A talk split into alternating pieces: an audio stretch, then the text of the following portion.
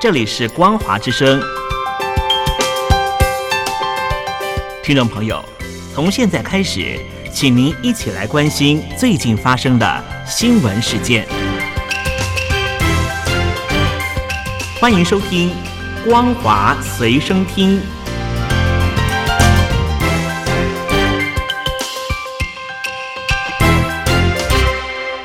听众朋友，你好，我是嘉玲，欢迎收听《光华随身听》。我们来关心最近发生的新闻。美联社报道，以色列军方证实，加萨走廊已经被一分为二，以军并宣布全面包围巴勒斯坦武装团体哈马斯控制的加萨市。以色列媒体报道，大规模攻击即将展开，以军预计四十八小时内入城。以哈战争满一个月之际，加萨卫生部六日表示。以军的空袭和炮击已经造成超过一万名加萨人丧生。联合国旗下十八个机构首长五日发表罕见共同声明，对加萨走廊平民死亡人数表达愤怒，敦促以色列和哈马斯即刻人道停火。法新社报道，联合国机构首长在声明中指出。近一个月来，全世界一直注视以色列和巴勒斯坦情势的发展，对死亡人数急剧增加深感惊恐。联合国儿童基金会、世界粮食计划署和世界卫生组织等十八个联合国机构描述了以色列和哈马斯双方害人的死伤人数。随着以色列目的在消灭哈马斯，联合国机构首长在这份声明中强调。必须让更多饮用水、药品和燃料进入加萨，以协助深陷围困的民众。声明中疾呼：“我们需要即刻人道停火。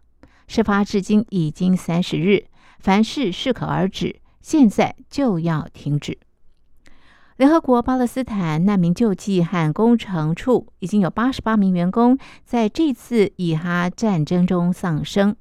联合国说，这是联合国员工在单一冲突中最高死亡数字。乌俄和以巴战争接连爆发，令台海局势变化广受关注。自媒体军事记者爱丽丝六日在社群平台发文披露，中国山东号航空母舰与十多艘舰艇。和美国海军雷根号、卡尔文森号等两艘航空母舰打击群近日纷纷在西太平洋活动，颇有相互较劲意味。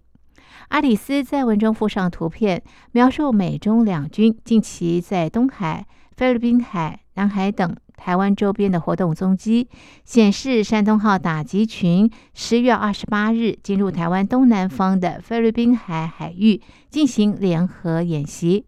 六艘水面舰组成的水面作战支队，则在十月二十八日到三十日之间，从台湾东北方的东海海域进入菲律宾海。与此同时，美军雷根号打击群十一月一日离开马尼拉，与卡尔文森号打击群在西太平洋进行舰载机起降及空中任务。此外，卡尔文森号也将在十一月十日到二十日与日本海上自卫队在西太平洋展开联合演习。正在北京访问的澳洲总理艾班尼斯六日晚间与中国国家主席习近平会面。艾班尼斯表示，双方已经消除部分贸易障碍，两国关系有好转迹象。习近平则强调。中澳健康稳定的关系符合两国利益，但是专家认为，尽管两国和解取得进展，但是仍然有其限度。澳洲虽然想要跟中国维持友好关系，但是在政治上仍然以澳美同盟为优先。艾班尼斯四日抵达上海，展开四天访问行程，成为二零一六年以来首位访中的澳洲总理，主要目的是改善两国贸易关系。说服中国取消二零二一年起对澳洲实施的惩罚性关税。新华社报道，习近平在北京人民大会堂的会谈中，形容埃班尼斯此行是承前启后、继往开来，要推动中澳全面战略伙伴关系不断向前发展。埃班尼斯六日上午参观北京天坛之后表示，中国放宽部分澳洲产品的进口禁令之后。双方的气氛、贸易量都有所改善。我们必须在某些领域与中国合作，必要时也会向中方提出不同意见。外媒解读，澳洲总理暌违七年访问中国，显示近年来因为华为、武汉肺炎疫情起源问题恶化的澳中关系出现回温迹象。不过，针对中国寻求加入跨太平洋伙伴全面进步协定 （CPTPP） 一事，艾班尼斯暗示不会开绿灯，强调任何国家都必须满足高标准。中国大陆外交部发言人汪文斌六日宣布，应美国财政部长耶伦邀请，中共政治局委员、国务院副总理、中美经贸中方负责人何立峰将在十一月八日到十二日访问美国。美国财政部六日表示。耶伦九日到十日将在旧金山会见何立峰，凸显美国有意在十一月中旬主办亚太经合会 （APEC） 领导峰会前，深化美中刚起步的经济对话。路透报道，美国财政部表示，这场会议还将召开由美国财政部、大陆财政部和央行在十月启动的新经济和金融论坛。耶伦七月已经首次和何立峰会面，当时他访问北京，试图稳定不断恶化的美中关系。报道指出，一位美国财政部高阶官员淡化了耶和会将产生具体成果的想法，表示这不是我们以物易物的政策贸易情况。但是，这位官员表示，耶伦的一个关键目标是更加了解新的美中经济沟通管道将如何运作。以及如何确保这个管道不易受到冲击，并称双方互动将更加频繁。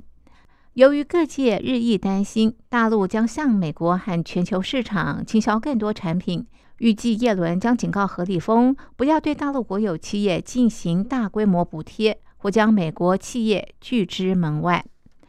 拜登政府定本月十一日到十七日接待 IPAC 部长和领导人。美国总统拜登计划在这次峰会期间与大陆国家主席习近平会面。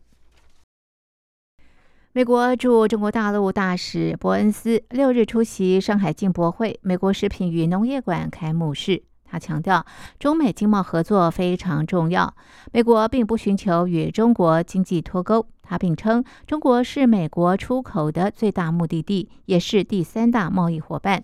进博会是展示美国产品的好机会。伯恩斯接受媒体联访时表示，仅代表美国政府表达很高兴来到上海参加进博会，这也展现了美国对于美中关系的承诺。美国财政部长耶伦多次表示，不寻求美中经济脱钩，寻求推进美国和中国间的双边贸易。就美中近期互动，伯恩斯指出，美国对于最近美中高层一系列会议感到非常高兴。这一系列会议帮助稳定美中关系。当然，美中间有很多存在旗舰的议题，这些议题仍然存在，也很重要。我们确实有能力在高层间展开更好的沟通。我认为中美双方对此都感到高兴。上海美国商会会长郑毅受访指出。如果中美关系紧张，伯恩斯就不会出席展会，因此可以解读为两国政府关系恢复的迹象。希望中美关系能够继续改善。他坦言，中美有许多竞争关系，但是从企业来说，没有合作空间就很难生存。希望在管控竞争之下，仍然有合作空间。